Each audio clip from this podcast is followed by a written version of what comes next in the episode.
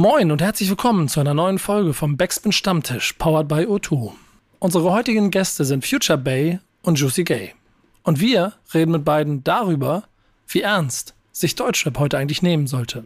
Wie man in so einer Gesprächsrunde dann zu Frauenquoten auf Festivals oder zu dem Thema Mental Health im Deutschrap kommen kann, das erfahrt ihr, wenn ihr jetzt genau zuhört beim Backspin Stammtisch, powered by O2. Viel Spaß. Stammtischmodus, jetzt wird laut diskutiert. Ist auf dem Stammtisch, Stammtisch, wer dabei bleibt, am Tisch. Stammtischphase. Denn heute brechen sie noch Stammtisch verholen. Ich heule mich an meinem Stammtisch aus. Ja, ich muss dir eine kleine Anekdote erzählen vom Wochenende. Normalerweise würde ich jetzt wieder mit vielen Fußballbildern anfangen, weil ich da so viel gerade unterwegs bin. Saison, heiße Phase und so, du weißt, bist ja selber mit drin.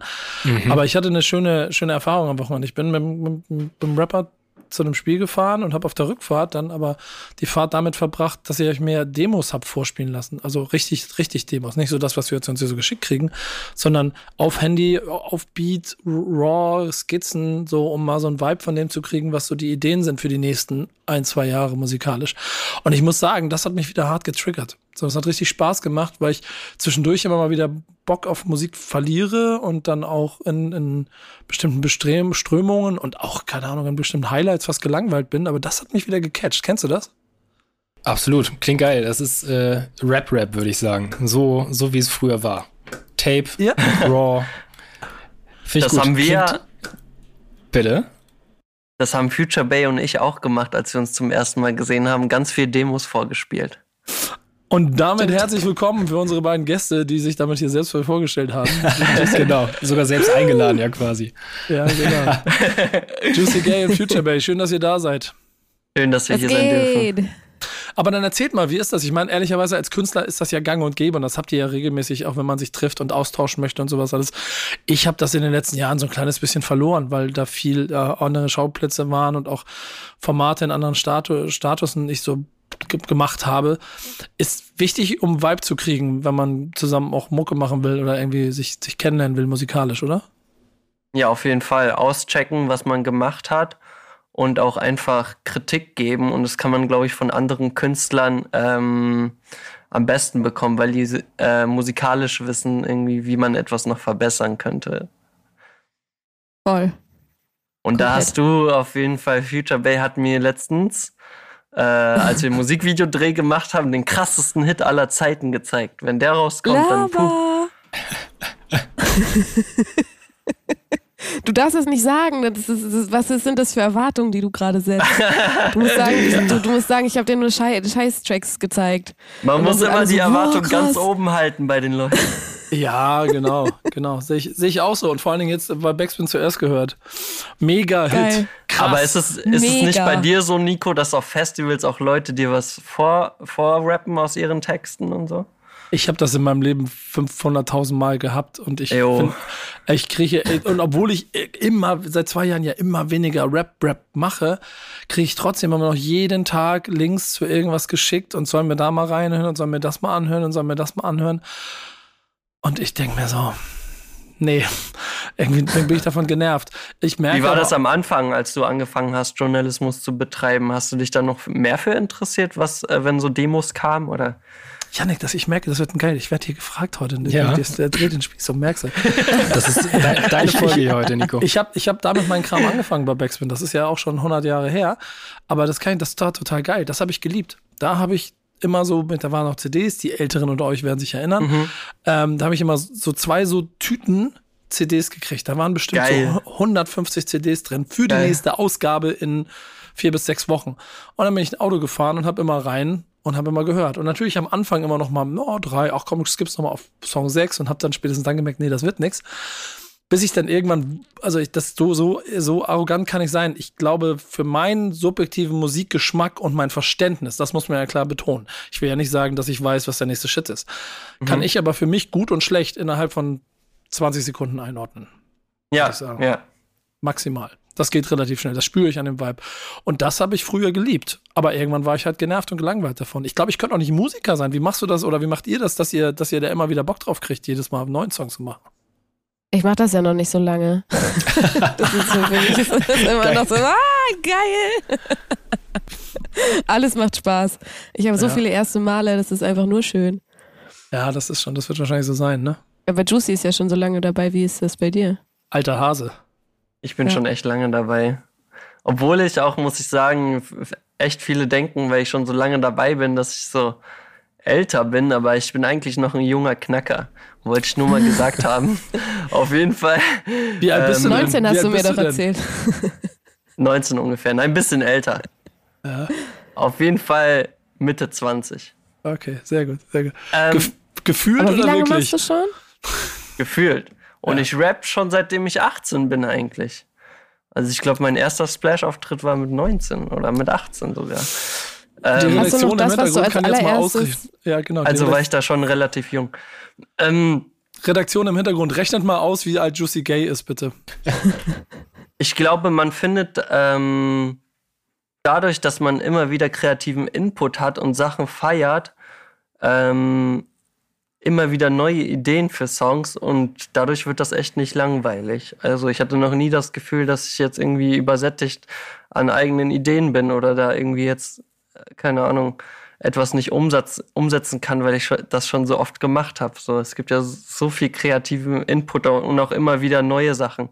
Ich greife ja auch oft äh, ähm, News äh, bei mir in, ein, irgendwie in meinen Songs, die einfach neu sind, irgendwelche Themen, die gerade populär sind. Genau. Und das, das wird nie langweilig. Ich meine, die Welt ist ja gerade auch wirklich, es gibt jeden Tag neue, neue News und ja, ich finde, es wird nicht langweilig.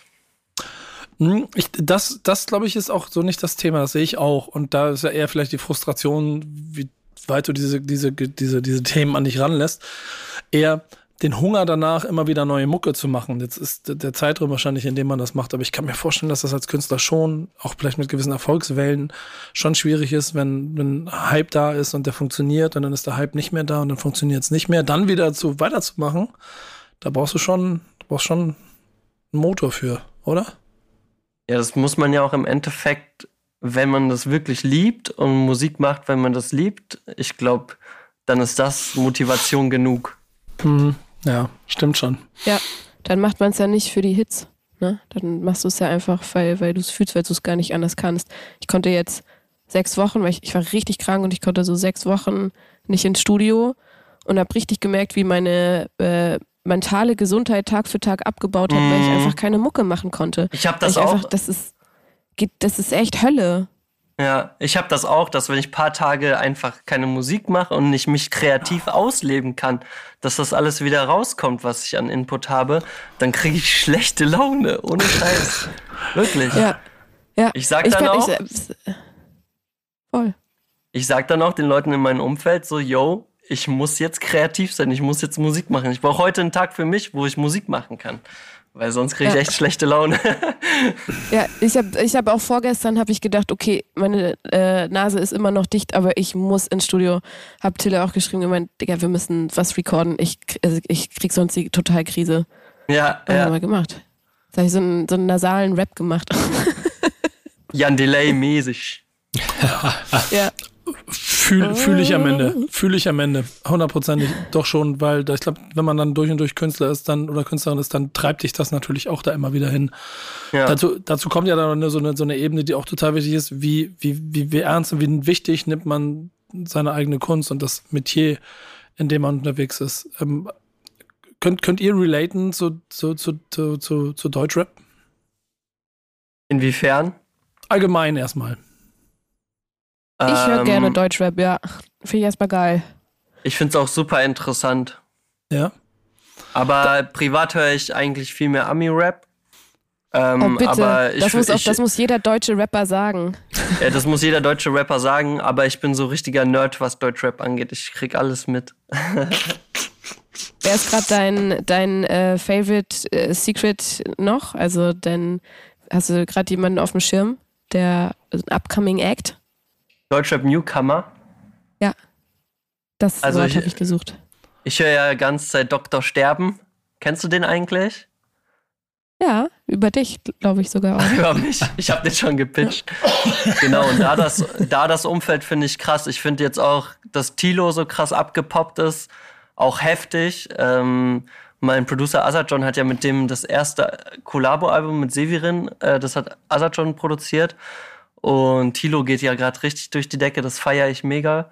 Und auch das ganze Umfeld von ihm. Also Severin ist auch echt krass. Ja, das mag ich echt gerne. Was hast du so für Tipps? Chiagu? Das muss ich. Ja, ich schwöre, auf jeden Fall. Aber der ist ja schon gar nicht mehr so secret, ne? Der hat ja jetzt äh, ah, ja, okay. ein paar Sachen, die, glaube ich, schon echt krass abgehen. Ja, aber ja. ja. Ich habe letztens einen Fall. entdeckt, der heißt Tim oder TYM. Ja, der ähm, ist auch ähm, krass. Mhm. Ja, fand ich auch super krass. Aber voll viele entdecke ich auch äh, auf TikTok auf jeden Fall. Tim, by ja, the way, spannend. schon mal, Tim schon mal im Backspin Podcast gewesen. Also auch da waren wir wieder Day Ones. Wir Geil, sehr, sehr gut. Cool. Ja, ich finde super spannend, den, was der macht. Wie habt ihr den entdeckt? Äh, das war auf einer Party. Äh, Yannick war unterwegs. genau. So fangen die besten Geschichten an. Ja, ja. genau. Die Stimme war weg und dann haben sie quasi morgens um vier beim Jägermeister äh, Kaltgetränk gesagt, komm, wir müssen immer mal, ja, bin dabei. So ja. und nicht anders. Genau so was. Zack. Ja, zack, geht's los. Nee, aber ähm, ich, ich finde das ganz spannend. Ähm, denn es gibt ja dann doch da draußen Leute, die auf der einen Seite Deutschrap als Sport für sich entdeckt haben, dann aber vielleicht auch gelangweilt davon sind, genervt davon sind, dann immer schwieriger ist es vielleicht auch das für sich einzuordnen. Und wenn Deutschrap auf der einen Seite was auf den Kopf kriegt, äh, auf der anderen Seite dafür gerade stehen zu müssen, ähm, Dazu kommt ja noch die nächste Ebene, dass es dann auch genug Menschen gibt, die das alles sehr ernst nehmen, was wir da machen. Ähm, und darüber wollen wir heute reden, ob das überhaupt Sinn ist. Sinn der Sache. Genau, also jetzt muss ich gar nicht mehr groß viel Einleitung geben. Nico hat es eigentlich schon gesagt. Ich finde, wir haben heute zwei Leute dabei, die sich im äh, positivsten Sinne nicht ganz so ernst nehmen, äh, kann man, glaube ich, sehr gut so sagen. Und wir haben unsere Frage diese Woche mal runtergebrochen auf, wie ernst sollte sich Deutschrap eigentlich nehmen? Erster Impuls Oha. auf diese Frage? Auf jeden Fall nicht so ernst, wie es das gerade tut. ähm, finde, also ich fand früher, zum Beispiel als ich angefangen habe zu rappen, hat sich Deutschrap noch viel, viel ernster genommen vom Gefühl her und jetzt ist es viel freier und das finde ich sehr nice und ich finde eigentlich Deutschrap sollte sich gar nicht ernst nehmen, aber wenn es das tut, finde ich es auch okay. Man muss ja, also, ja voll. Na? Na? Ja, gehe ich mit mit. Also äh, ich habe auch das Gefühl, es ist irgendwie schon lockerer und es ploppt mir auch immer mehr breit gefächerte Artists auf, was also inhaltlich auch, ne? Also ich finde so das Themenspektrum, mit dem sich Rap, Deutschrap befasst, wird irgendwie für mich gefühlt gerade breiter. Es gibt so nichts, worüber nicht gerappt wird.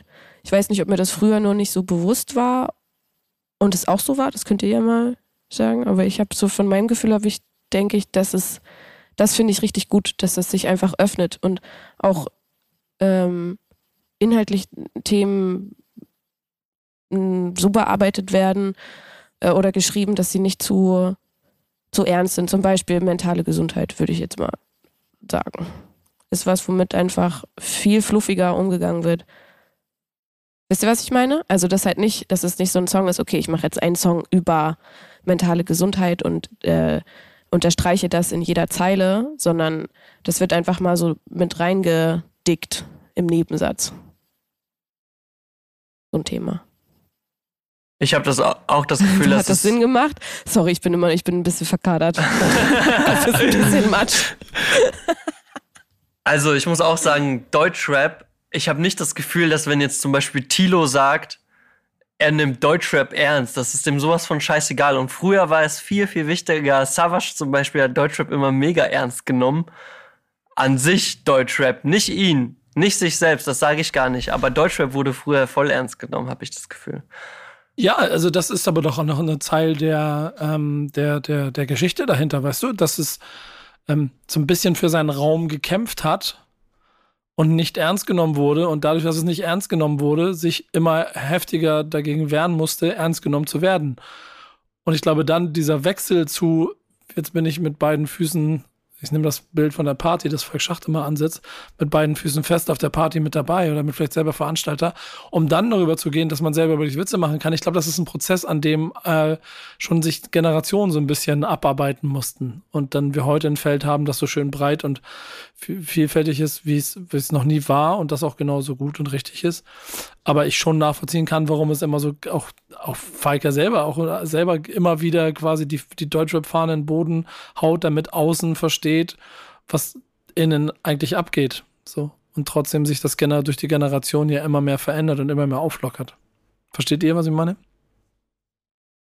Ja, voll. Denke ich gerade drüber nach. Finde ich ganz spannend es ist, es ist ja nun mal so, dass ähm, da gibt es verschiedenste Fragen, die man sich stellen kann. So, wenn, wenn, wenn es, keine Ahnung, in der Savage-Semi-Zeit von vor 20 Jahren natürlich darum ging, ernst zu sein, real zu sein, krasser Rapper zu sein und wir 2020 äh, eigentlich so einen bunten Mix haben, wo auch Social Media Auftritte vielleicht wichtiger sind als die Musik selber, ähm, inklusive der Meme Welt, die da drumherum steckt, gehört das ja genauso in diesen Kosmos Deutschrap, wie die Tatsache, sich musikalisch einfach so frei zu entfalten, ähm, dass man nicht mehr mit den Wurzeln zu tun hat, die auf den Beats Sava schon semi gerappt haben. Und dass man sich vielleicht ja sogar dadurch noch ernster nimmt, weil man ernsthaft Musik macht.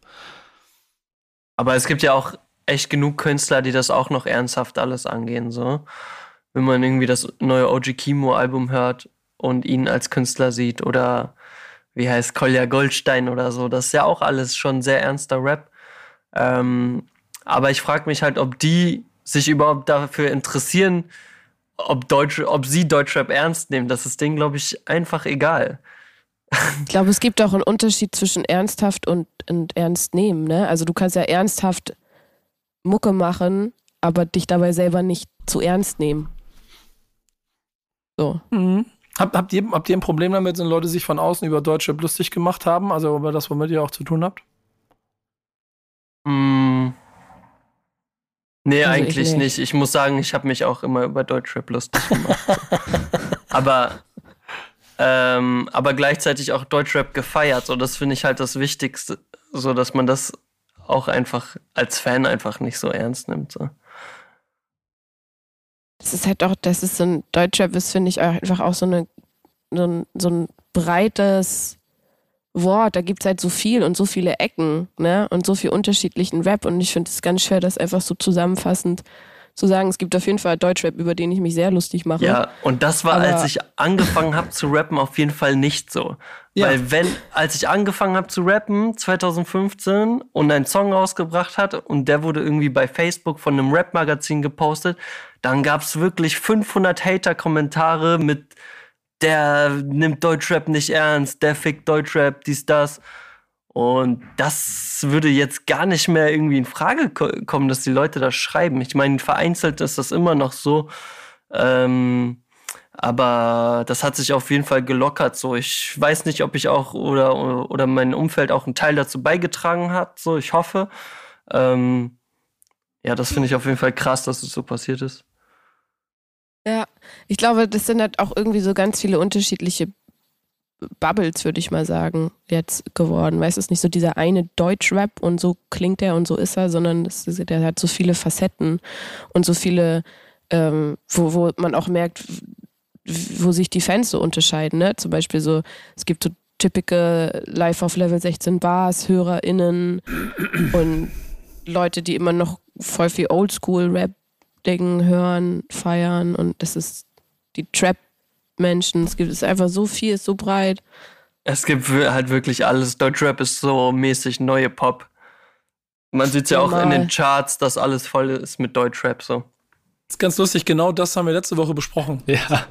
Und also, dass ja. mit Deutschrap der neue Pop ist. Und in den Kommentarspalten äh, wurde ich, glaube ich, als ich das so halb mit dem Auge mitgekriegt habe, ähm, weil ich ja mal verlinkt bin. Das, mir wurde, mich wurde schon mal wieder dafür angezählt, dass meine Redaktion, auch vielen Dank dafür, immer mich natürlich auch sehr direkt plakativ mit den Sätzen aus dem Kontext gerissen da ins Internet gestellt hat und ich dann mich die, die Du wurdest von den eigenen Mitarbeitern rasiert. Ja, genau. Bewusst da den, den, den Hyänen zum Fraß vorgeworfen werden. In Und das bester Clickbait-Manier. ja, genau. Und das nächste daran ist ja, dass es total interessant ist, dass ich dies- diese Weite auch auf, auf meiner Position so gerne mag. Jetzt unterhalte ich mich mit euch darüber. Ihr habt nochmal einen anderen Ansatz als die Gäste, die letzte Woche da waren. Nächste Woche unterhalte ich mich wieder mit Down und Bass über Love and Hate, über, über Hip-Hop, Boom Bap Underground, Anno 2020. Und sei mal sicher, dass sie den Scheiß ernst nehmen. Und dass da. Ja, und ich nehme das auch ernst und ich nehme die auch genauso ernst. Und wünsche mir das, aber ich habe immer das Gefühl von den Leuten, die dann Boom Bap machen, dass die mich nicht ernst nehmen. Aber warum nicht? Ich nehme doch meine Sache genauso ernst wie die deren Sache und respektiere das auch total. Ich finde das manchmal schade, so, dass wenn ich so, keine Ahnung, MC-Interview mache und dann gibt's so viele Hater-Kommentare, so, weil die auch schon sagen, so, ey, das sind Leute, die sind so ein bisschen eingerostet in ihrem Metier und die haten mich dann. Ja, ähm, ja ich, keine Ahnung, ich finde es einfach allgemein schön, wenn Menschen offen gegenüber allem sind. Das ist das, was Future Bass schon richtig sagt, dass die durch diese Vielfalt, du äh, am Zweifel, finde ich, ist auch den Leuten einfach in der Breite gar nicht mehr recht machen kannst. Aber dieses Spielplatz heute so schön ist, dass du halt in der kompletten Breite für einen, für jeden etwas dabei hast. Und wenn Ja. dein, wenn dein Deutschrap-Herz nur daraus besteht, dass du Memes aus Livestreams von Twitchern haben möchtest, die nebenbei auch rappen, ähm, oder umgekehrt, dann, dann, dann kriegst du auch das genauso wie Deep Message, Underground, Boom Bap Kram, der auf jeden Fall noch einen Graffiti-Writer im Hintergrund im Video stehen hat. Mhm. Und es ist so Ja, schwer. ab- Ja, Ja, voll. Gehe ich äh, komplett mit, finde ich auch. Äh, das ist so. Mein Gedanke dazu ist noch, dass egal was für eine, was für ein Bereich das aber ist, hat einfach diese, dieser Hate, der muss einfach überhaupt nicht sein. So alle können sich ja dafür respektieren, für die Art, die sie, so, wir sind ja, alle machen Musik, alle machen Deutschrap. So, man muss sich da nicht gegenseitig dissen, nur weil es den, den eigenen, der eigenen Kunst oder dem eigenen, äh, ja, Vibe nicht passt. So, man muss ja das nicht hören, aber man kann es trotzdem respektieren, man muss es nicht haten. Das ich, da bin ich sehr empfindlich und ich finde, da gibt's äh, im Deutschrap immer mal so, so Fans, die einfach so aggressiv dann im Internet kommentieren, wo ich denke, das ist, warum macht das nicht so? Lass doch die Leute machen. Ist doch Kunst.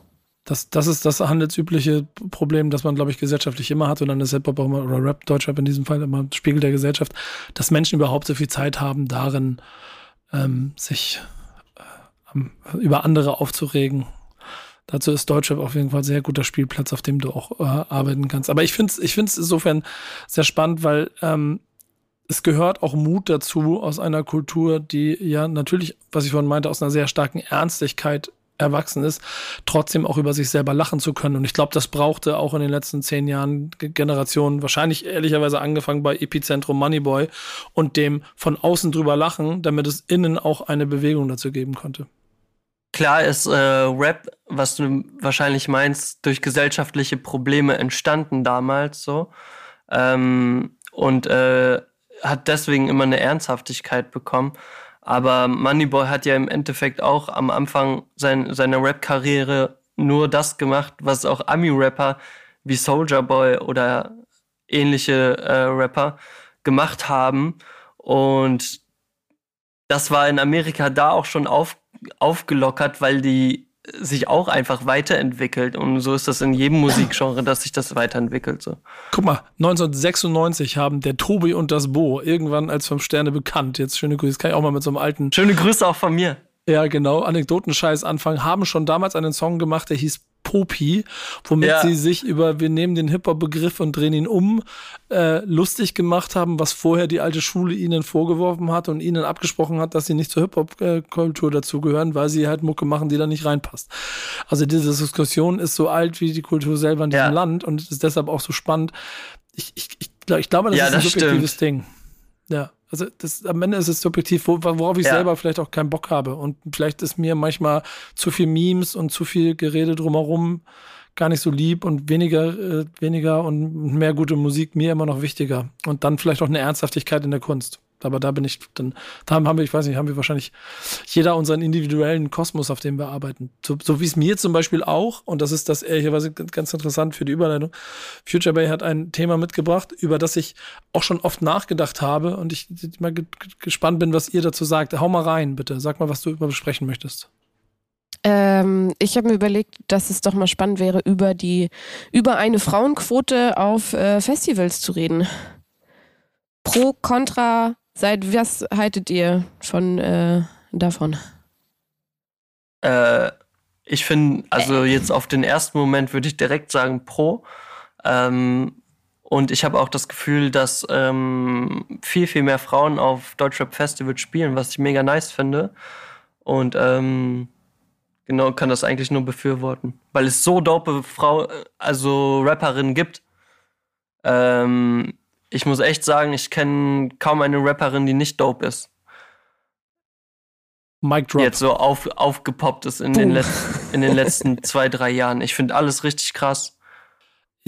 Da kann ich, da kann ich auf eine gewisse Art und Weise auf jeden Fall auch mitgehen. Also ich, jede würde, glaube ich, zu weit gehen. Dazu bin ich dann vielleicht auch manchmal zu spitz in meinem Geschmack. Aber ich finde es sehr interessant, dass es so eine krasse, authentische Breite gibt. Das kann ich auch wieder von, aus den, aus den Jahren zurückberichten, dass ich oft das Gefühl hatte, dass es zu sehr immer versucht wurde, in einem gewissen Klischee zu entsprechen und das überhaupt nicht nötig war, um sich als äh, starke Künstlerin mit in einer Szene zu etablieren. Vielleicht ist jetzt auch die richtige Zeit dafür.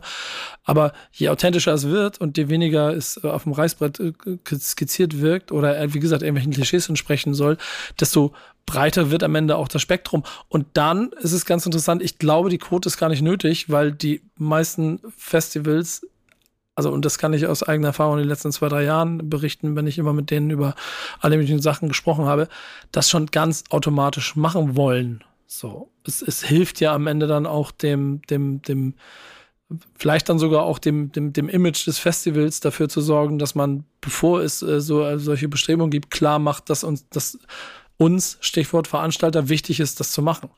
Aber, aber findest, findest du das wichtig? Mhm. Sollte das passieren? Also ich bemerke auch, dass die Festivallandschaft, dass das, äh, das Line-Up diverser wird. Das schon, aber ich habe das Gefühl, da geht noch mehr und es gibt immer wieder, gerade vor allem große Festivals, ne, Rock am Ring, so die einfach immer noch total männlich buchen. Muss man einfach sagen. Da gibt es so wenig Frauen und ich finde, das es gab ja, ich glaube, letztes oder vorletztes Jahr schon mal auch so einen großen Shitstorm. Habt ihr das mitbekommen über die Bookings? Ja. Von den, mhm. von, genau. Und Ging es da nicht auch hab, um Rock am Ring? Genau, genau. Und genau. die haben jetzt aber wieder relativ männlich gebucht, wenn ich das richtig mitbekommen habe. Wo ich aber auch dachte, vielleicht braucht es jetzt auch noch zwei, drei Jahre durch Corona, ne, dass alle noch so auf ihren, auf ihren Bookings sitzen, wie sie es hatten und diese Wandlung. Es ist ja ein Prozess. Vielleicht braucht das noch ein bisschen. Ich glaube, wir gehen in eine richtige Richtung. Aber ich habe schon das Gefühl, es muss mehr passieren. Es gibt einfach, es gibt so viele tolle Künstlerinnen, die so wenig vertreten sind. Es, geht ja, es geht ja so, also ich, ich würde da noch eine, eine Zwischenfrage stellen oder mal so einen Impuls mitgeben. Es geht bei den Festivals ja trotzdem auch darum, dass man Acts im Line-Up hat, die dafür sorgen, dass die Leute Tickets kaufen. Das ist ja ein Grundthema, das, das, das, sonst wären wir ja in einer romantischen Welt. Das ist dann wahrscheinlich die Frage, inwiefern man den Spagat machen kann aus, ich brauche diese Namen und ich brauche und ich habe Raum, um etwas auszuprobieren. Was ja, mhm. wenn, wenn man, wenn, wenn man eine Quote machen würde, ja, du vielleicht aber nicht per se dass ich 50 männliche Rapper und 50 weibliche Rapper und Rapper 40 würde mir statistisch gesehen genauso viele Leute aufs Festival bringen wie Rapperin Nummer 40 in der Liste. Und dann kann es eine kaufmännische Entscheidung werden, ähm, die dann ganz rational nach Zahlen und nicht nach, nach Geschlecht getroffen wird. Trotzdem ist es ja wahrscheinlich, also wie, wie du es schon sagst, ein ganz normaler Prozess, an dem wir gerade arbeiten. Denn ich habe in der Vergangenheit auch mit so vielen Festivals zu tun gehabt, wo Booker, wahrscheinlich Booker, Rocker waren, die keinen Bock auf Hip-Hop hatten. Und jetzt sind zwei Drittel Hip-Hop auf den Festivals. Jo. Ähm, aber ich glaube, das entsteht schon dadurch, dass die Reichweite oder beziehungsweise, dass es so dope RapperInnen gibt heutzutage und sich die Frage vielleicht gar, vielleicht gar nicht mehr so aufkommt, weil es gibt genug gute Rapperinnen und auch gute, die einfach äh, Ticketverkäufe generieren. Das glaube ich auch. Und da das muss man auch. Dass das ja. systematisch in der Deutschrap-Industrie einfach das angehen, dass man die auch einfach mehr unterstützt, unterstützt in Playlisten Und ich habe aber das Gefühl, dass es die letzten Jahre auf jeden Fall sehr gut klappt. Am Ende hilft es ja nur, ne? Ähm, Und da ist ja schön, das ist ja eigentlich eher positiv. Du nimmst ja dann, ja gut, vielleicht irgendwo, aber in der Regel nimmst du ja wenigen Leuten etwas weg, sondern du gibst mehr Leuten noch eine Chance und dann geht es darum, sich in der Breite gegen immer mehr Leute in dem Haifischbecken durchzusetzen. So. Weil am Ende können wir auch bei euch, egal, egal wie viele Leute jetzt sagen, ich, ich lade jemanden von euch beiden auf ein Festival ein, wegen oder trotz Geschlecht, müsst ihr ja trotzdem auf der Bühne performen und dafür sorgen, dass das nächstes Jahr nochmal passieren soll. Sonst habt ihr einen Sommer zehn Bookings, weil ihr in eine Quote passt und dann nie wieder, weil es einfach scheiße performt war. Das darf ja, ja auch nicht passieren. Ich habe, ich stehe ja jetzt vor meinem ersten ähm, Festivalsommer und bekomme ganz oft zu hören, ähm, sinngemäß, du wurdest ja nur gebucht, weil du eine Frau bist im Prinzip. Also was kein schönes Gefühl ist. Und was, wo ich dann an dem Punkt sage, ah, also ich weiß, ich fände es auch einfach gut, wenn sich das weiterentwickelt, dass einfach das, äh, das Bewusstsein da ist, dass die Leute Lust haben, bunt zu buchen, aber ähm, dass die Frauenquote an sich natürlich diesen Beigeschmack hätte wahrscheinlich. Und wer hat das gesagt? Wahrscheinlich Männer. Natürlich Männer. Männer, die halt nicht gebucht ja, werden, ne? Und ja. da ist es dann so, das ist so ein, was, was willst du da sagen? Da stehe ich auch da und denke, ich hoffe nicht, dass es nur das ist, aber unangenehm. Unangenehm. Ja, da, da Männer lol. Ja, ja. auch, auch, da, auch da, wird die, da wird die Zeit wahrscheinlich dann automatisch mitspielen. Ich würde dem aber, also ich kann das schon verstehen und ich bin ja nicht in dieser Situation, aber gerade mit dem Bewusstsein, dass Time is on your side mäßig, du weißt, dass sich das gerade entwickelt, auch da ein hinterlegen und einfach sagen, ja gut, wenn du der Meinung bist, aber ich bin halt auf dem Festival, also fuck you. Und ich bin nächstes Jahr wieder auf dem Festival, weil ich dieses Jahr abreiße, Feierabend. Und dann kann so nehme ich der, der kann dem Rest scheißegal sein. Wenn du nicht performst, dann bist du nächstes Jahr nicht auf dem Festival und hast, hast es auch hast auch nichts zu suchen da. Das ist ja dann auch die andere Regel. Und das ist ehrlicherweise mein Traumbild davon. Deswegen, eigentlich mag ich Quoten nicht. So. Ich bin dann der, der Competition-Typ, so. Ähm, aber ich glaube schon manchmal, dass zumindest das unterschwellige Gefühl oder der unterschwellige Druck auf Booking-Verantwortliche auf allen Ebenen, Konferenzen und Festivals nicht schlecht ist, um äh, da ein gewisses Gleichgewicht herzustellen. Und das ist dann wahrscheinlich der wichtigere Impuls, als dass jemand auf, aus dem Kalender buchen muss und dann nach Alphabet durchgeht, um 50 Prozent vollzukriegen. Dann ist auch keinem geholfen. Ja, ich glaube, dass wirklich viel, also diese Welle, die es da gab, der Empörung, dass die viel Bewusstsein geschaffen hat. Und genauso soll es einfach weitergehen. Die Leute, den Leuten soll es einfach bewusst sein, dass Deutschrap nicht nur weiß, cis, männlich ist, sondern dass es auch viele geile Flinters gibt, die Bock haben. Ja. Und das hat sich ja auch, darf man nicht vergessen, das hat sich extrem krass äh, und ins Positive auch entwickelt die letzten Jahre. Mhm. Ja. Hab ich, hab also ich, ich finde auch Gefühl, eine Entwicklung, also. voll, eine Entwicklung ist total zu sehen, das Gefühl habe ich auch. Ja. Sie kann nur für meine, für meine äh, äh, für mein ungeduldiges Ich kann es gern einfach noch schneller gehen. ja, verstehe. Ja, das ist ein Punkt. Das ist, das ist auf jeden Fall ein Punkt. Aber ehrlicherweise dann selbst mit Statements dazu und auch hier darüber reden, sorgt es vielleicht draußen, dass wieder eine weitere Person zumindest mal drüber nachdenkt und sich merkt, okay, ja, Quote, ja, scheiße, ich gucke noch einmal mehr, vielleicht finde ich ja noch irgendwas. Ähm, Voll, genau deswegen habe ich auch gedacht, ist das ein spannendes Thema, weil das einfach so, das hilft schon. Es hilft schon einfach mal über Dinge zu reden und die sich genau ins Bewusstsein zu rufen. Reden hilft immer. Und da sind wir beim Thema ja. von Juicy Gay. Ähm, ich hatte eigentlich mentale Psyche, oder was heißt eigentlich mentale Psyche als Thema mitgebracht. Ähm, jetzt, wo du sagst, reden hilft immer, habe ich auch letztens auch äh, die Weisheit mitbekommen, dass egal welches Gespräch, egal welche Konservat äh, Konversation, ähm, auch wenn sie negativ ist, einen immer helfen kann im Leben. Und genau, Jetzt musst du trotzdem noch eine, eine, eine Definition oder eine Fragestellung mit rein formulieren, damit wir, ich weiß, wir, wir wissen, worauf wir reagieren sollen. Yannick schart schon mit den Hufen, um was dazu zu sagen. Oh. Frag doch. Und es, und es kommt keine Frage. Frag. Ach so, ich dachte, Yannick soll eine Frage stellen. nee, Yannick soll auf deine Frage antworten, die du jetzt stellst. Du hast das Thema mitgebracht. Ach so. Ähm, ja, gute Frage. Wie, äh, wie stehst du denn dazu, dass es alles offener wird und dass viel mehr über mentale Psyche, Psyche geredet wird im Deutschrap?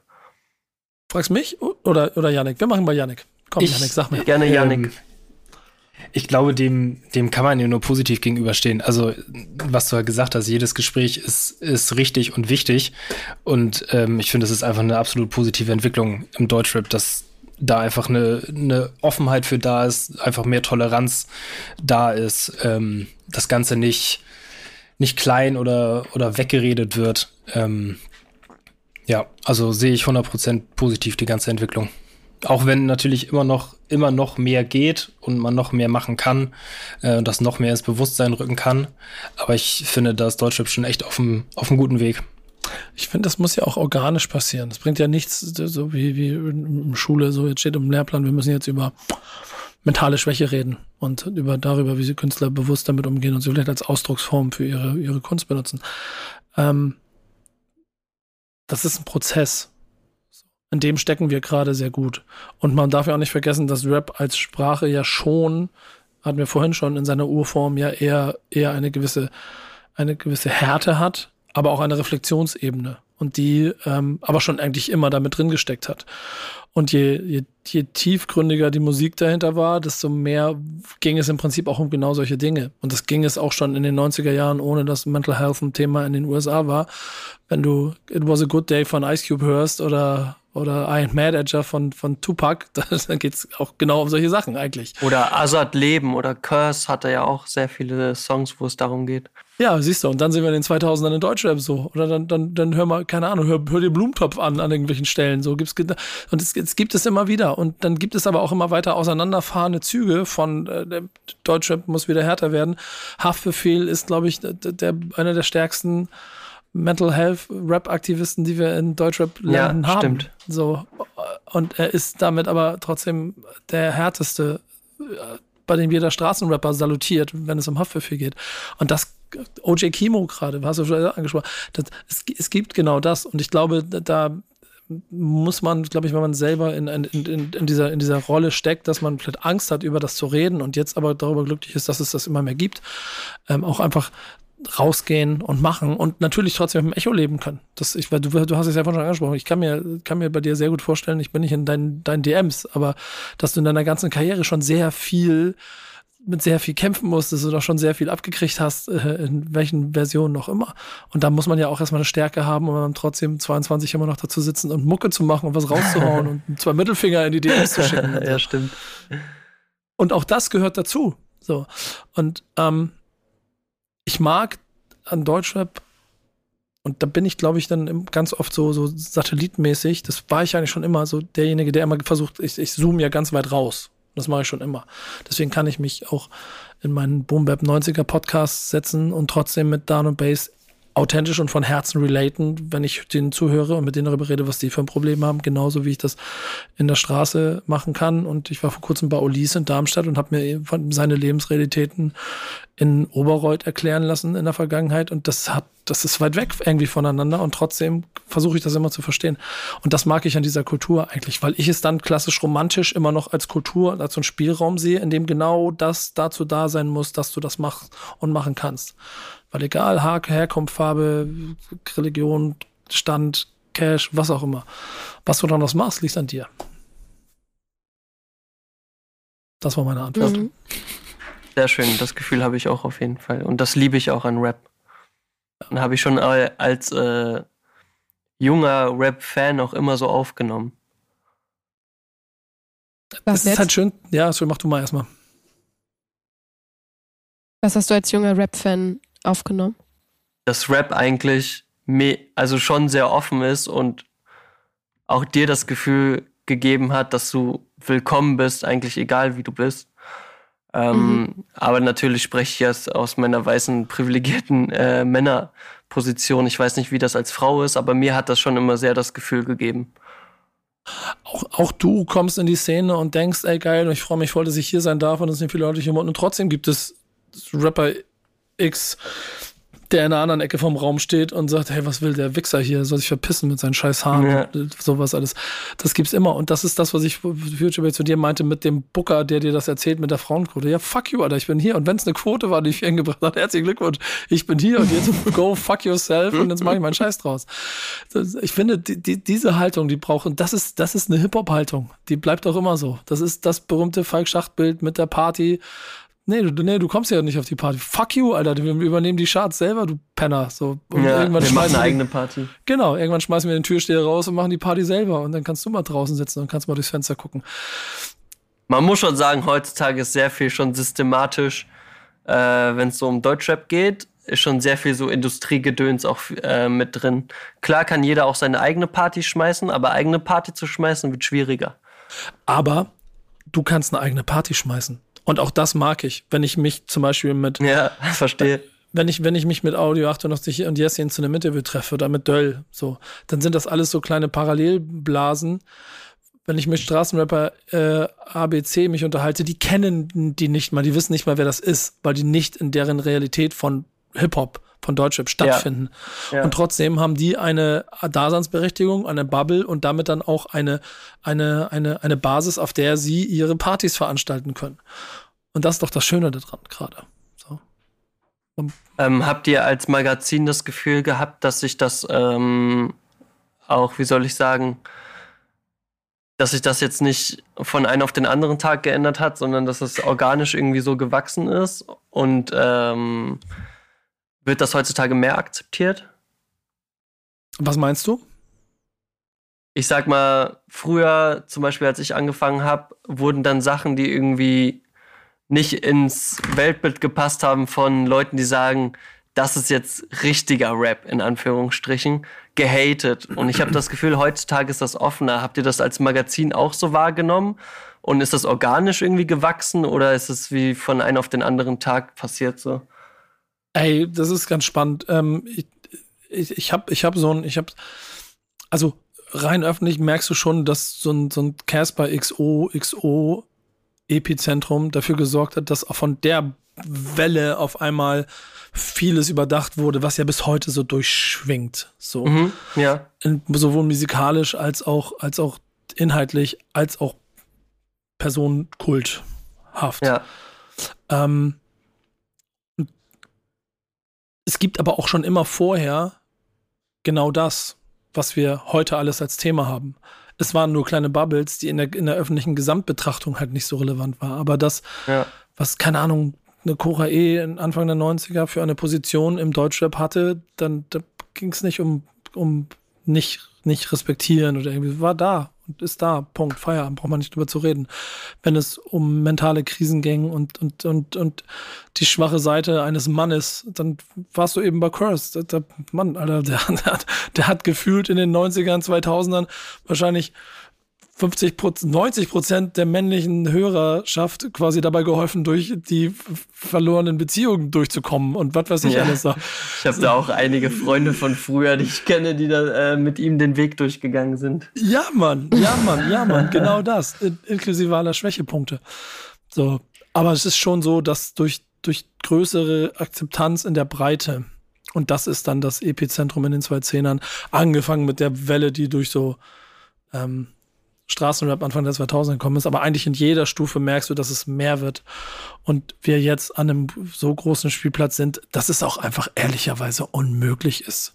Wenn wir hiernach wieder, wenn die Redaktion hiernach wieder Postings macht und hiernach wieder irgendwas raushaut, dann weißt du ganz genau, dass einfach in den Kommentarspalten, wo auch immer es stattfindet, du keinen Konsens mehr hast, wie du ihn vielleicht noch vor 10 Jahren oder 15 Jahren hattest. Weil Ja, aber das ist ja gut eigentlich, dass man keinen Konsens hat und dass jeder irgendwie seine eigene Bubble hat. Genau.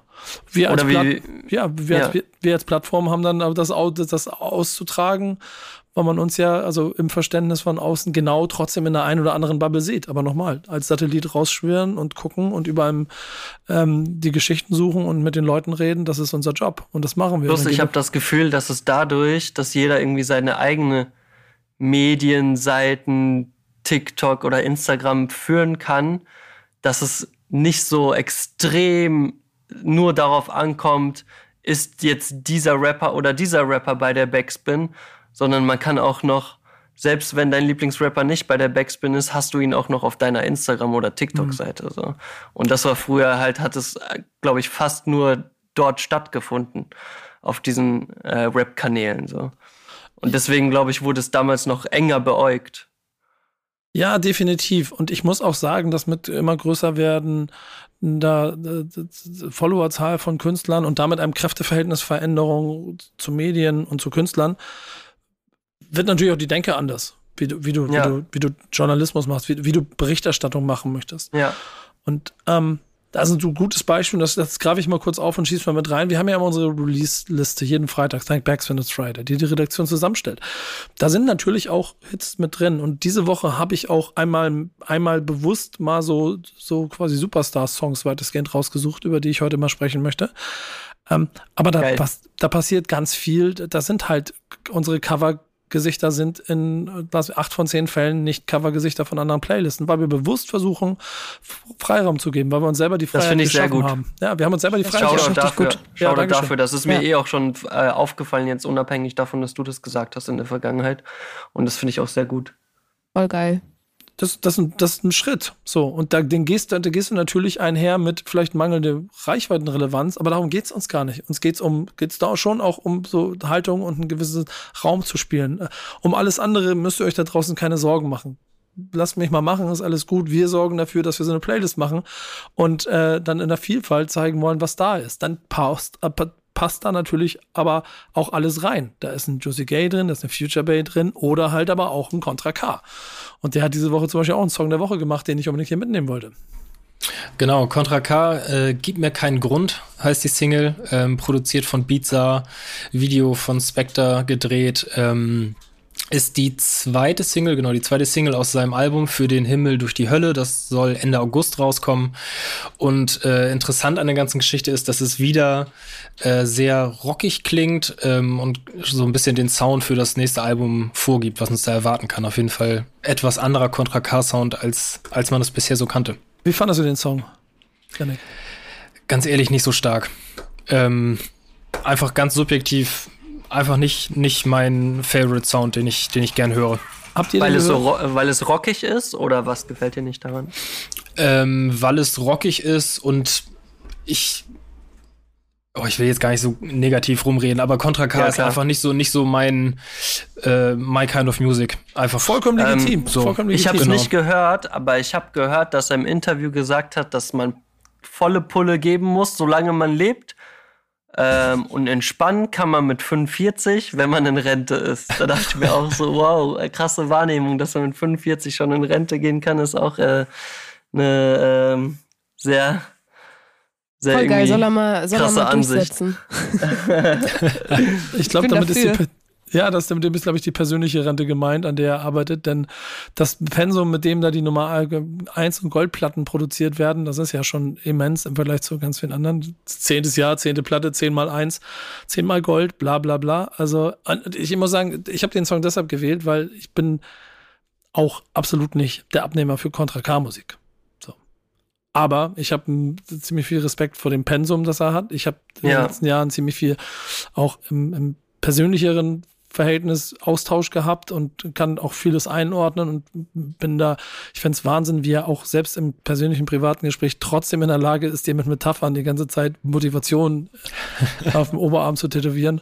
Ähm, und dieser Song ist deshalb so geil, weil das Video so krass knallt. So, das, das, das triggert so ein bisschen. Und ich habe, ich habe, ich war bei ihm, ich habe für Arte was mit ihm produziert. Dann holt er mich in den Nebenraum, zeigt mir das Video, volle Lautstärke, die Boxen, dieses Video, es knallt. Und ich hatte so ein irgendwo so Klar keine- Spectre. ja, genau. Und ich hatte so ein so Rage Against the Machine Effekt, so ein bisschen nicht ganz so hart, irgendwo Limp Bizkit, irgendwo dazwischen. Keine Ahnung, es hat einfach geknallt. Und ich hab, ich gehe da raus und dachte mir, ey, das ist die Mucke, die du machen musst. Das ist die Mucke, die passt zu dir und zu dem, was du machst, inklusive diesem brachialen, blutigen Video und dann der Motivation, die du daraus ziehen kannst. Deswegen ist es eine sehr gute Nummer, finde ich. Ähm, aber nur die Das ist erste auch so von eine drei. Trendsache. Ja, das ist genau. so eine Trendsache mit den Gitarren auch, ne? Ja, ja, Das höre ich ja. gerade immer, immer Dieses viel, viel mehr. Also ich habe es nicht gehört, aber dieses, wie heißt das, Post-Rock oder Post-Punk äh, Trap ist auf jeden Fall gerade extrem Trend. Da ist er auch nicht ne? schlecht drin, das zu sehen. So diese ja. 2000er, 2000er Welle einfach. So alles modisch, musikalisch kommt gerade wieder so ein bisschen. Und ich finde auch gut, dass Contra K viele Leute motiviert und irgendwie so ein positives Mindset beibringen will. Ähm, was auch irgendwie bei Kollega auch oft gehatet wird. Ich meine, bei Contra K sehe ich das auch manchmal kritisch, wenn er sagt, Erfolg ist kein Glück, so. Ähm, dann sehe ich das auch kritisch. Aber wenn so dadurch vielleicht ein paar Leute motiviert sind, irgendwas zu machen, dann ist es immer positiv. Der zweite, der sehr trendy ist und den ich hier rausgesucht habe, ist Luciano. Luciano, Beautiful Girl heißt der Song. Ähm, ich glaube, so stellt man sich ein äh, Luciano Love Song vor. Ähm, basiert auf dem Sample von dem Sean Kingston Hit Beautiful Girls, den wahrscheinlich äh, jeder kennt. Und ähm, ja, was soll ich sagen? Es ist Luciano macht einen Liebessong. So und nicht anders äh, kann man sich das vorstellen. Auf Drillbeat? Ja, genau. Und das ist, wollte ich gerade sagen, das ist, das ist die entscheidende Note. Ich habe ich, ich bin, hab ein bisschen late to the party, aber letztes Jahr auf so einer längeren London-Produktion für mich Drill voll aufgesaugt und ich fühle das und ich höre das fast am liebsten zwischendurch. So habe immer wieder eine UK-Playlist mit 40 Songs und die höre ich rauf und runter. Und ich weiß ja, dass er das auch schon länger macht. Aber die Nummer ist das erste Mal, dass er mich damit voll gekriegt hat. So, deswegen. Also es ist, ja, es ist Love, aber es ist Drill, Drill. Und, und das auf so eine melodische Art und Weise trifft er gut. Deswegen eine gute Auswahl, finde ich. Ist das wie so hochgepitchtes Voice-Sample dann von Sean Kingston? Ja, ich, ich habe ihn, ich muss sagen, ich habe ihn jetzt gestern, also gestern nicht mehr gehört. Ich hoffe ja. Ich bin aber der Meinung ja. Ne? Ich bin gerade sehr Denn ich habe mich so extrem satt gehört daran, an diese Drillbeats und dann sind da irgendwelche hochgepitchte Samples. Das Ja. ist so ein, wie so ein äh, Rezept, so was man immer wieder wiederholt. Es gibt krasse Drill-Artists, so Five Year for Rain oder ähm, es gibt extrem viele gute Drill-Artists, aber ich habe mich schon sehr satt gehört daran. Soweit bin Du ich bist noch nicht, muss bin ich tatsächlich sagen. Du bist ja auch immer so ein, du bist ja auch immer so ein Typ, der gerne äh, first of the party ist und nicht late, of, late to the party. Was hast du gesagt, Yannick? Ich meinte nur, dass ich mich tatsächlich noch nicht dran satt gehört habe. Ähm, ich muss gerade drüber nachdenken, so Ende letzten Jahres, wenn immer diese Spotify-Rapped-Sachen kommen, wie viel hast du von welchem Künstler gehört? War Luciano, glaube ich, in meinen Top 3 Künstlern, ohne dass ich es irgendwie erwartet hatte. Ähm, also bei mir geht, geht der Sound schon noch ganz gut rein. Ja, okay. Kann er, kann er gerne noch ein bisschen so weitermachen. Ähm, jetzt, wo ich gerade Five Year for Rain angesprochen habe, ist es okay, wenn es kein Deutschrap ist, wenn ich drüber spreche? Ja, ja, klar. Uh, Okay, okay. Also- Auf jeden Fall habe ich das Gefühl, die machen immer Copy, also die Drums. Es geht jetzt nur um die Drums. Drums, das ist ja immer dieser Triolentakt. Und die sind meistens Copy-Paste, weil die äh, Snare ist gleich, die Hi-Hats sind gleich, die 808 ist immer gleich. Und das finde ich super ermüdend. Es, und was ich äh, noch dazu sagen kann, dass es Drill gibt, der so auch aber so analog kli äh, klingen kann. Da gibt es auch einige Artists, die das irgendwie nochmal ganz anders machen. Und dann finde ich es wieder super interessant. Aber ich habe den Song Zum natürlich Beispiel? nicht gehört. Ich kann das jetzt. Ähm, ich habe gerade keine Namen, aber ich habe einiges gehört in letzter Zeit, was so super analog sich anhört, einfach von den Drums her. Und rüber, ähm, auch, auch noch mehr so con conscious Rap, conscious äh, gerappt ist. Und das gibt es ja auch voll wenig äh, auf Drill geil, Beats. Alter. Ich schick's dir, ja, Conscious voll Drill gerne. Rap. Ich schick's dir. Schick rüber. Analoger, analoger Conscious Drill Rap. Finde ich gut. Ich schick's dir, das ist richtig krass. Aus UK. Geil. Schick mir auch, Bruder. Ja, gerne. Und dann machen wir FIFA, äh, FIFA-Turnier klar. Ja, erstmal musst du, erstmal musst du One-on-One gegen mich spielen und wenn du das überlebst, dann bin der. Ach, der ganz Echt ist das immer so, dass Leute erstmal zu dir kommen und dann One-on-One dich besiegen müssen? Ja, sagen wir so, ich habe schon so oft, ich mache das jetzt seit zehn Jahren, ich habe schon so oft die Sätze gehört, ich bin voll gut in FIFA und dann haben sie von mir eine, eine Reise gekriegt, so wie Yannick, jede Woche erzählt er mir, der ist so gut in FIFA und jede Woche kriegt er eine Reise. Ja, und deswegen darfst du im Büro auch nicht mehr mitspielen. Ja, genau, deswegen darf ich nicht mehr mitspielen. Die spielen alle nicht mehr mit Daniel, Daniel, mein, mein Head of Marketing an meiner Seite, der will äh, immer, wenn die Turniere, ich, die wollen alle nicht mit mir spielen. Ich weiß nicht. Ich weiß nicht, woran liegt. Liegt es daran, dass ich so gut bin oder liegt es daran, dass ich in den Raum komme, den Controller nicht anfasse und sage, such dir aus, mit welchem Team ich spielen soll. Ich schlag dich mit jedem. Ich glaube, das ist dieser Anflug von Arroganz. Meinst du, der ist es Ja. der. Ich weiß es nicht. Ähm, Ich kann keine Videospiele spielen. Ja, komm. Ich kann, ich kann, nee, ich Singstar, nee, ich Singstar wäre krass. Ich singen, Deutschrapper, also- Deutschrapper, die Singstar gegeneinander spielen. Boah, das ist ein geiles Format. Sehe ich. Sehe ich auf TikTok. dabei. Ich bin mir Ja. ziemlich sicher, wer noch mit dabei ist. Das sind die Orsons. Die Orsons, neue Normal. Ähm, das ist ganz interessant. Die vierte Single aus der Orsons Single Challenge. Ähm, für alle, die es noch nicht gehört haben, die Jungs setzen sich eine Woche äh, ins Studio mit dem Ziel, Ziel, mindestens einen Song zu erarbeiten. Parallel erarbeitet das Videoteam auch ein äh, visuelles Konzo Konzept, ohne aber den Song als Grundlage zu haben. Und dann am letzten Tag wird dann quasi alles zusammengeworfen und äh, es entsteht Song- und Musikvideo. Klingt Genau. nach den Orsons. Klingt Und diese Woche Orsons. ist halt Neue Normal dabei rausgekommen. Sehr dystopischer Song. Ähm, ja, es geht um den Krieg vor der eigenen Haustür, die Menschen, die vor den Küsten Europas ertrinken, Erderwärmung. Die ganzen nicht so schönen Themen, die es so gibt, leider. Das ist ein mega starker Song. Und ich, ich bin, bin so natürlich auch seit 100 Jahren mit den Orsons schon unterwegs. Und ich finde diesen Weg der auch musikalischen Metamorphose sehr spannend, den diese Band äh, nimmt. Und wo es sicherlich auch immer sch mal schwierig ist, auch aus Erfolgsgründen für so eine Crew, ähm, dann dran zu bleiben oder sich zu verändern. Ich, ich, ich habe das Gefühl, ich merke so eine immer stärker werdende Produktionsdominanz von Tour. Ähm, Vielleicht ist das auch rein subjektiv, aber das spüre ich auch hier. Ähm, ich finde es starke Parts, ich mag den Song, deswegen sollte er hier mit rein. Hab ich ihr den gehört? gehört. Nee, Ich habe noch keinen keinen von, von all den drei Songs habe ich noch keinen gehört. Freitag 0 Uhr, Thank Backspin, it's Friday. Das ist die Playlist, die ich dir ans Herz legen würde. Solltest du hören. Bist ich du auch schwöre, drin? ich schwöre, ich mache normalerweise. Ja, genau. ähm, aber da Ich habe den Song gehört. Ja, und? Äh, Finde ich extrem stark. Und wie du gesagt hast, dass Tua, also klar war der schon immer ein krasser Produzent, außer Frage, aber der hat sich auch noch mal extrem weiterentwickelt. Und ähm, finde, dass es bei den Orson-Songs, äh, dass man das auch raushört, dass die Produktion noch mal viel, viel stärker gewesen ist. Und ähm, finde gerade bei den Orsons, da gab es ja auch, die sind eigentlich so als Spaßband eingestiegen und dass jetzt auch so ernsthafte Themen äh, besprochen werden, sehr, sehr gut. Ähm, Nico, du hast noch einen vierten Song mitgebracht. Wollen wir noch über den sprechen? Du hast ja heute mal wieder deine Top 3 zur Top 4 gemacht. Ja, das hängt ehrlicherweise mit einer anderen Sache zusammen. Ähm, Quote, nein.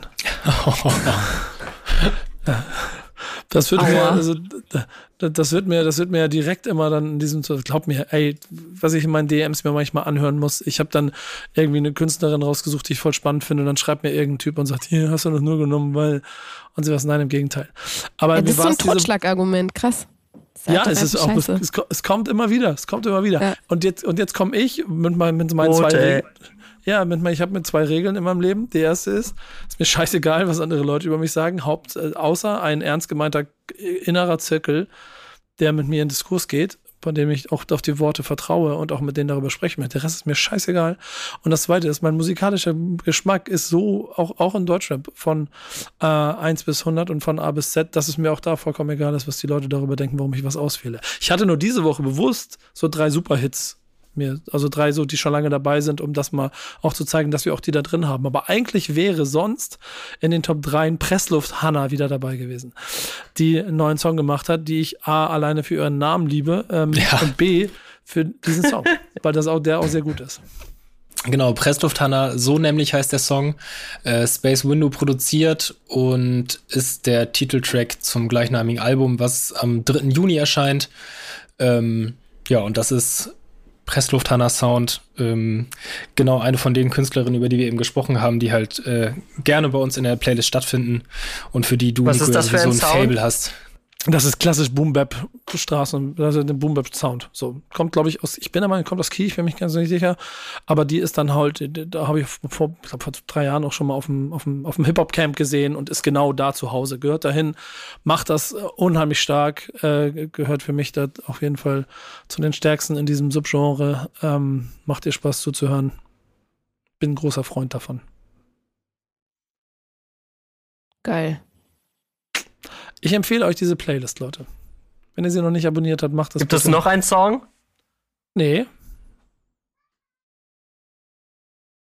Ähm, ich dachte jetzt auch, da kommt was. Ich überleg gerade, was noch rausgekommen ist Freitag. Ja, keine Grimm Ahnung. 104? Ja, genau. Wäre auch, wäre auch in der Verlosung gewesen. Aber ich muss mich auf drei beschränken. Und äh, Okay, na gut. der war, der war noch in der weiteren Liste. Äh, ich habe ich hab Tamasch dabei zugehört, wie er mich angeschrien hat auf, auf dr- 3 Minuten 30 oder so. Äh, lustige Sachen dabei. Aber das waren die drei, die wir hatten. Ähm, ich habe keine Ahnung, wie ich eine Überleitung mache. Wir haben eine News der Woche, die bringt äh, Yannick mal mit rein. Weil wir vorhin über Festivals gesprochen haben, hier gibt es Neuigkeiten aus dem obersten Regal. Genau. Wir haben die News mal runtergebrochen. Ähm, auf Travis Scott tritt wieder als Headliner auf Festivals auf. Ähm, Ah. Und zwar ist es so, dass ähm, wir alle wissen, am 5.11.2021 äh, ist auf seinem eigenen Astroworld Festival diese riesen Massenpanik passiert mit äh, insgesamt zehn Toten, mehrere hundert Verletzte. Und das Ganze ähm, ja, hat im Nach Nachgang natürlich für reichlich Diskussion gesorgt. Travis Scott und Team wurden auf mehrere Millionen, Millionen Dollar verklagt. Es gab Zweifel am Sicherheitskonzept mit allem drum und dran. Und das hatte halt zur Folge, dass er relativ lange äh, nicht mehr live aufgetreten ist. Bis jetzt quasi vor zwei Wochen. Da ist er nämlich beim Coachella Festival so halb aufgetreten zumindest. Er war ähm, eigentlich gebucht, ist dann aber gestrichen worden aus dem Line-Up, hatte sozusagen Auftrittsverbot, ist dann aber auf einer kleinen Aftershow-Party quasi am DJ-Pult aufgetreten.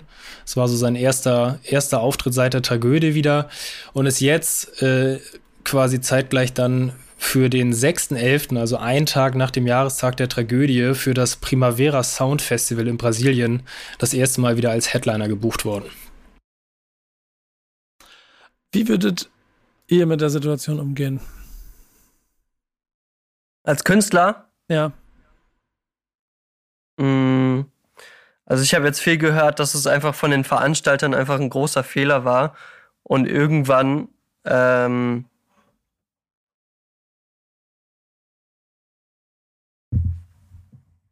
Mhm.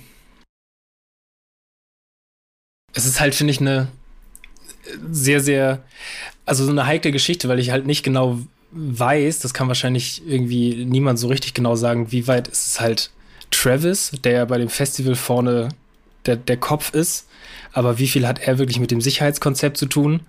Ähm, und dieser, dieser ganze Rattenschwanz, der sich daraus ergeben hat für ihn mit äh, Auftrittsverbot. Ähm, ich finde, allgemein ist es so ein bisschen wieder so ein Fall von, es war ein Thema und dann war es sehr, sehr schnell wieder kein Thema und jetzt ist quasi, als wäre nichts gewesen, tritt er jetzt wieder als Headliner auf. Also ich finde, das hat auf jeden Fall einen Beigeschmack, die ganze Geschichte. Ja. Ich, ja. Finde ich auch. Ich finde es auch schwierig. Ich habe hab, ich es am Rande mitbekommen. Ich stecke jetzt thematisch nicht so total deep drinne. Ich habe mitbekommen, was auf dem Festival passiert ist. Hatte auch das Gefühl, das war so einmal so eine Welle, ähm, die dann abgeflacht ist. Ob's ein, ich finde, so ein Auftrittsverbot ist nicht die Lösung, sondern einfach das Konzept. Und er muss einfach überarbeiten, dass er die Leute nicht so anstachelt auf den Konzerten. Das ist ja so das Thema, was, äh, dass, dass das immer wieder aufgeflammt ist, dass, gesagt wurde, ja, er, er sagt ja, ey, springt über die Zäune, kommt alle, macht äh, macht richtig Party und dass er da einfach lernt, dass das halt nicht geht, weil die Leute machen das so. Wenn er sagt, dann machen die. Das ist Teil des Kultes um ihn herum, ne? Diese, das, Ja. diese, diese Doku, die es da bei Netflix gibt, die spiegelt das auch hervorragend wieder, wie er, wie er der Messias von seinen Fans gefeiert wird für die Art und Weise der Ekstase, die sie durch ihn erleben. Ähm, das ist dir hier auf die Füße gefallen und dann ist es schon schwer, zu Business as usual wieder weiterzugehen. Ähm, nur weil du, ich glaube, es ist im anderen Land dann, ne? Das nächste Booking, ja, ne? Ja, Brasilien ist das. Ja, genau. Mhm. Da Ja, krass für ihn halt auch, ne? Ja. da wird Also weniger krass von der für Welle ihn. bei ihm landen. Aber ja, du hast recht, Ja. das ist krass für ihn. Also das ist das, das, ich will, also ich will nicht in seine Haut stecken, ich will nicht wissen, wie schlimm sich das anfühlen muss. Also ich glaube, das ist einen größeren Denkzettel, hätte er auch nicht bekommen können für, für das, was passiert. Also, ne? Da fehlen mir auch einfach immer noch die Worte. Ich finde es einfach unfassbar. Wir werden es uns anschauen, mal gucken, was da passiert und mal gucken, wie es sich entwickelt und die, wie die Resonanz auch darauf sein wird. Ja. Spannend zu sehen, spannend zu sehen, ob die Fans sich auch verändert, äh, also verändert haben, ne? Ob das einfach insgesamt dann zurückhaltender ist, wie die Live-Show sein wird, wie er agieren wird, aber es ist schon. Ich finde es auch super. Also ich bin wieder da, was geht. Auf jeden Fall super interessant äh, wird sein ähm, bei diesen Rage-Show und Mosh Moshpit-Shows, wie Future Bay gerade gesagt hat, wie er reagieren wird. Also ob er das zurücknimmt. Ja. Wir werden, wir werden es äh, euch berichten, ihr werdet es auf jeden Fall mitkriegen und ich bin mir auch ziemlich sicher, dass es statementmäßig irgendwas geben wird, was da drumherum dafür sorgt, dass man es mitkriegen wird. Denn gerade bei der Größe und dem wahrscheinlich, also aktuell größten Rap-Künstler der Welt, äh, kann sowas nicht unkommentiert bleiben. Das wird auf jeden Fall passieren. Oh. Ich habe mit Kratzen im Halt, deswegen übergebe ich jetzt ganz kurz an euch für die Classics der Woche, denn die haben wir noch zum Abschluss. Uh, Wer fängt an? ich fange an. Okay, Ich let's habe go. äh, ich habe äh, richtig ähm, vor zwei Wochen oder so ist das Album. Oh, ich habe jetzt natürlich den Namen vergessen von Tic Tac Toe. Es ist die Album zweite. 25 Jahre. Genau, ist 25 Jahre alt geworden. Und ich habe nicht von dem Album einen Song mitgebracht, aber Mr. Wichtig, weil ich den einfach irgendwie, warum auch immer, seit zwei Wochen ständig im Ohr habe. Und das einer der ersten Rap-Songs war, die ich so krass gefeiert habe. Deswegen Mr. Wichtig. Ja, das ist, das ist geil. Ich find, ich Das find, passt auch zu dem, das passt auch zu dem Thema gut am Anfang, zu dem äh, Rap und Ernst nehmen und ernsthaft sein und so, ne? Die Genau. waren auch schon früh dabei. Und vor allen Dingen zu der Frage, ist TikTok to, Tic-Tac-Toe eigentlich Hip-Hop oder nicht? Äh, für mich safe. Ja. Für euch? Au- Auf jeden Fall. Ja, und stell die Frage mal 1997, dann kriegst du mal andere Antworten, aber 100 Prozent. Und die haben ja extrem gut verkauft. Ich glaube, ich habe letztes Mal gesehen, dass die so nach Peter Fox die meistverkauftesten äh, Alben haben. Echt? Ja, tatsächlich. So über eine Million Platten haben die verkauft damals. Wenn wir Freunde wären, würdest du das alles überhaupt nicht sagen. Bitte? Kennt ihr alle gar nicht, ne? Das, das, Nee. das legendärste an TikTok-Toe ist ja eigentlich neben den verkauften Platten vor allem die Ach doch, das- Abschlusspressekonferenz. Ach so, die Ja, Pressekonferenz. ja. Ja, krass. Ja, Wenn, wenn, wenn wir Freundinnen wären, würdest du das alles hier gar nicht sagen. Das war auf jeden Fall richtig Rambazamba, ey. Und das Ende einer, der, dann bin ich auch voll bei euch, größten, größten Cruise der Neuzeit. Aber Ja, war Ich, die ich, Pressekonferenz real? Oder haben die das extra so doll gemacht, sich aufgespielt? Das Also- frage ich mich immer, weil es gab ja einen riesen, also einen riesen Presse, Presseaufmarsch dafür. Ich würde sagen, sie war real, weil danach ist alles kaputt gewesen. Ja, okay. Du hast, du hast ja, so- du hast, als wenn du, als wenn du bewusst in eine laufende Maschine einfach Zucker reinkippst. Ja. Das hat sich halt angefühlt wie damals bei, äh, bei den Talkshows, wo, die, wo das so absurd gespielt rüberkommt. genau. Weißt du, so hat sich das angefühlt, sich das anzuschauen. Ja. Ich empfehle aber jedem das Video von der Pressekonferenz. Das ist, das ist ja, großartig. ich habe ich hab auch gerade gedacht, ich habe jetzt richtig Bock drauf. Das will ich auf jeden Fall mal anschauen, das Drama. Ich bin Auf gespannt. Ich habe letztens gedacht, äh, dass, dass das auch so, so die Sounds, ähm, die Songs von denen einfach. Ich bin gespannt, ob, da, ob TikTok da mal drauf kommt, die TikTok-Community, so einen Tic-Tac-Toe-Song viral zu machen. Das sind so, die passen da für mich gut rein gerade. Das Problem wäre, das müssen die, die Eltern müssen den Kindern die Songs zeigen, damit die dann darauf kommen. Wie gesagt, 25 Ja, das Jahre gibt her. gerade voll und es gibt aber gerade so so eine so diese Nostalgiewelle, die genau in den Zeitraum irgendwie reinkommt, dass ganz viele habe ich das Gefühl auf TikTok gerade wieder so alte Songs entdecken, die eigentlich so die Elterngeneration irgendwie hatten. Voll spannend, deswegen bin ich, ich warte da drauf. Richtig Bock auf so einen TikTok-Trend mit Mr. Das wäre geil. Du musst das halt starten. Ich war, ich kann das ja natürlich überhaupt gar nicht. Das ist voll, also ich wünschte, ich könnte. Ich wünschte, ich wäre ein TikTok-Fluencer. Ey, Tic-Tac-Toe. Äh, allein schon der Name hört sich fast schon an wie TikTok-Toe. TikTok-Toe, Alter, jawohl. Wir, haben- wir, wir haben die Challenge quasi hier erfunden. Die Hashtags, Alter, die liegen einem schon auf der Zunge. Ja, okay, Juicy- jetzt, Juicy jetzt aber und wirklich. Jetzt Future müssen wir das Bay. machen. starten Ja. die Tik- TikTok-Toe-Challenge. TikTok-Toe-Challenge. Das hört sich echt perfekt an. Sehr gut. Voll geil. Ähm. lass machen, lass nachher drüber brainstorm. Mich haben ja Sixten am Anfang immer an Tic-Tac-Toe erinnert, aber die, Mhm. haben sich, die haben sich ja auch aufgelöst tatsächlich, aber ohne Pressekonferenz. Schade. Aber genau das ist das Prinzip dahinter. Ja. Also ich glaube, ich glaube, es gibt, es gab Sixten nur, weil Tic-Tac-Toe mal funktioniert hat. In der Art und Weise, wie es gemacht wurde. Und das ist halt genau in dem Moment, wo es gekommen ist, wieder Hammer auf dem Kopf gewesen, der quasi da lag. Es musste passieren. Voll, die haben ja zum ersten Mal einfach so krass, krass, äh, so ein scheißegal Vibe als Frau mit reingebracht. Irgendwie. Ja, genau. Genau. Voll.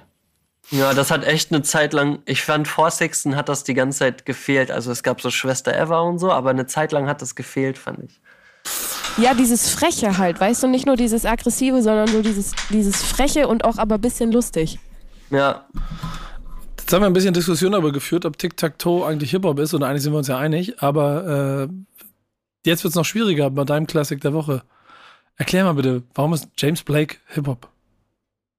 ähm, weil, das ist äh, auf jeden Fall eine gute Frage, weil James Blake, also alle Hip-Hopper in Amiland feiern James Blake, weil er dieses, wovon wir geredet haben, was so die Psyche angeht und das alles aufnimmt und einfach so emotional die Leute trifft. Und deswegen ist James Blake Hip-Hop. Und dein Classic der Woche Und er ist? arbeitet auch mit voll vielen Hip-Hopern zusammen. Genau. Äh, zum Beispiel hat auf dem Album, was ich empfohlen habe, dann Metro Boomin zwei Sachen produziert, Travis Scott ist mit drauf und Erzähl genau. erstmal, erzähl erst mal, was du empfohlen hast, denn das haben wir noch nicht hier angesprochen. Was ist dein Äh, Classic der Woche? ich weiß gar nicht, ob ich einen Song, ich habe eigentlich ein Album da von Genau. James Blake rausgesucht. Ähm, und das war nicht Overgrown, das war Assume Form. Assume Form hast du uns gegeben. Genau, genau. Und gerade bei dem Album, das ist richtig Hip-Hop, finde ich. Weil da, wie gesagt, es sind total viele Rap-Features drauf. Andre 3000, äh, three, oh, dieser Name ist so schlimm auszusprechen. Andre 3000. An, an, André, Dra- André, Andre 3000. Der eine von, der Der ist auf dem. Album und gleichzeitig aber auch Travis Scott. Und das ist wirklich so verrückt, was sich da irgendwie zusammengeschlossen hat auf einem Album, was eigentlich an sich nicht das Genre Hip-Hop bedient. Als ich das erste Mal Mile High gehört habe, habe ich einfach geheult, weil ich den so krass fand. Das ist einfach ein, seit, es die, seit der draußen ist, ein Song, der ich. bei mir in Dauerschleife ständig läuft. Ich liebe den, der ist so krass. Es ist ein so krass stark geiler Song.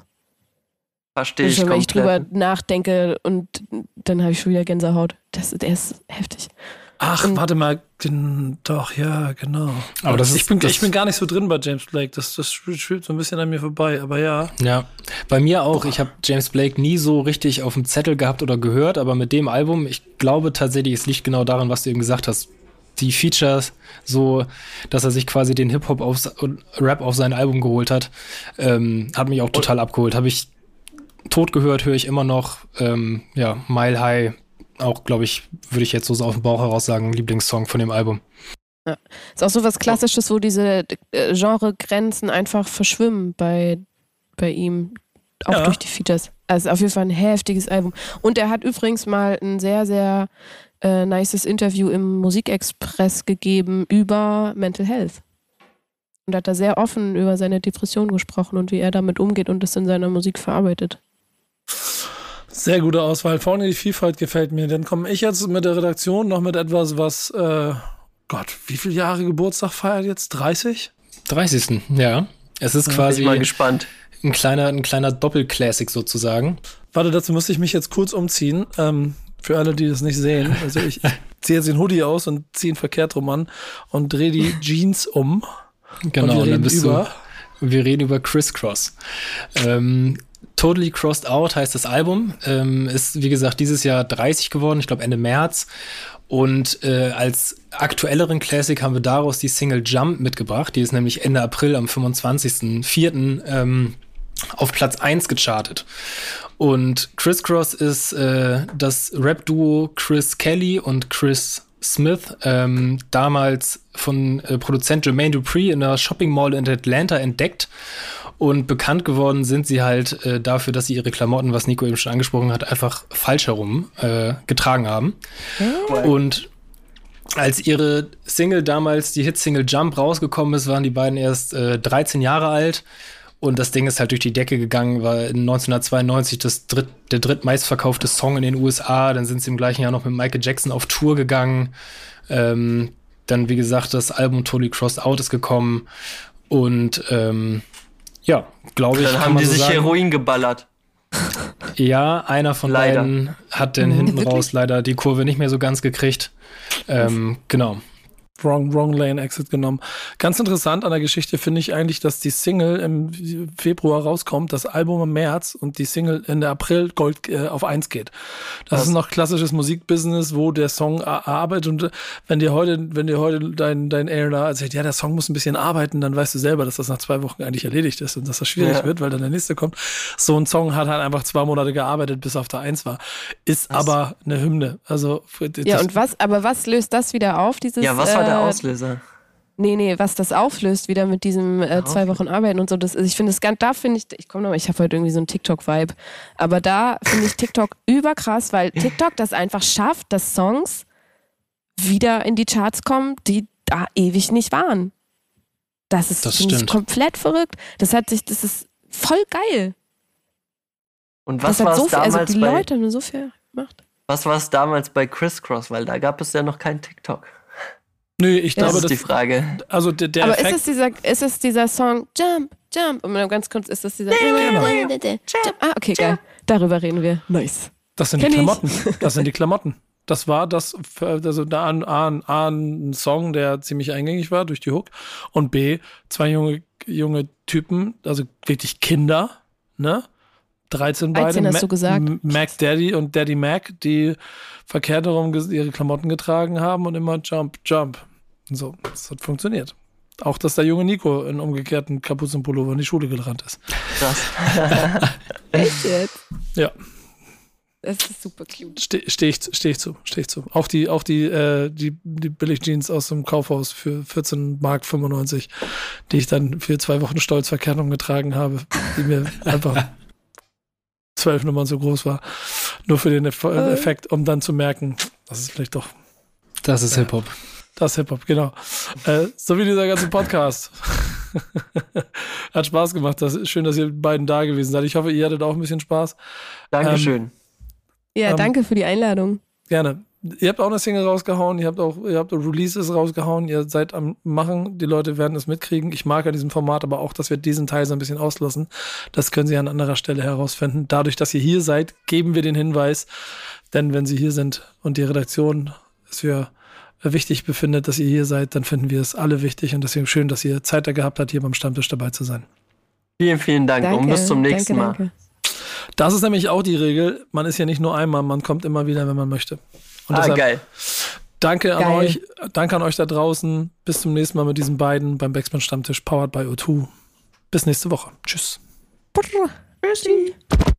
Stammtischmodus, jetzt wird laut diskutiert. Ist auf dem Stammtisch, Stammtisch, wer dabei bleibt, amtlich. Stammtischphase, denn heute brechen sie noch Stammtisch verholen. Ich heule mich an meinem Stammtisch aus. Backspin. Backspin. Backspin. Backspin.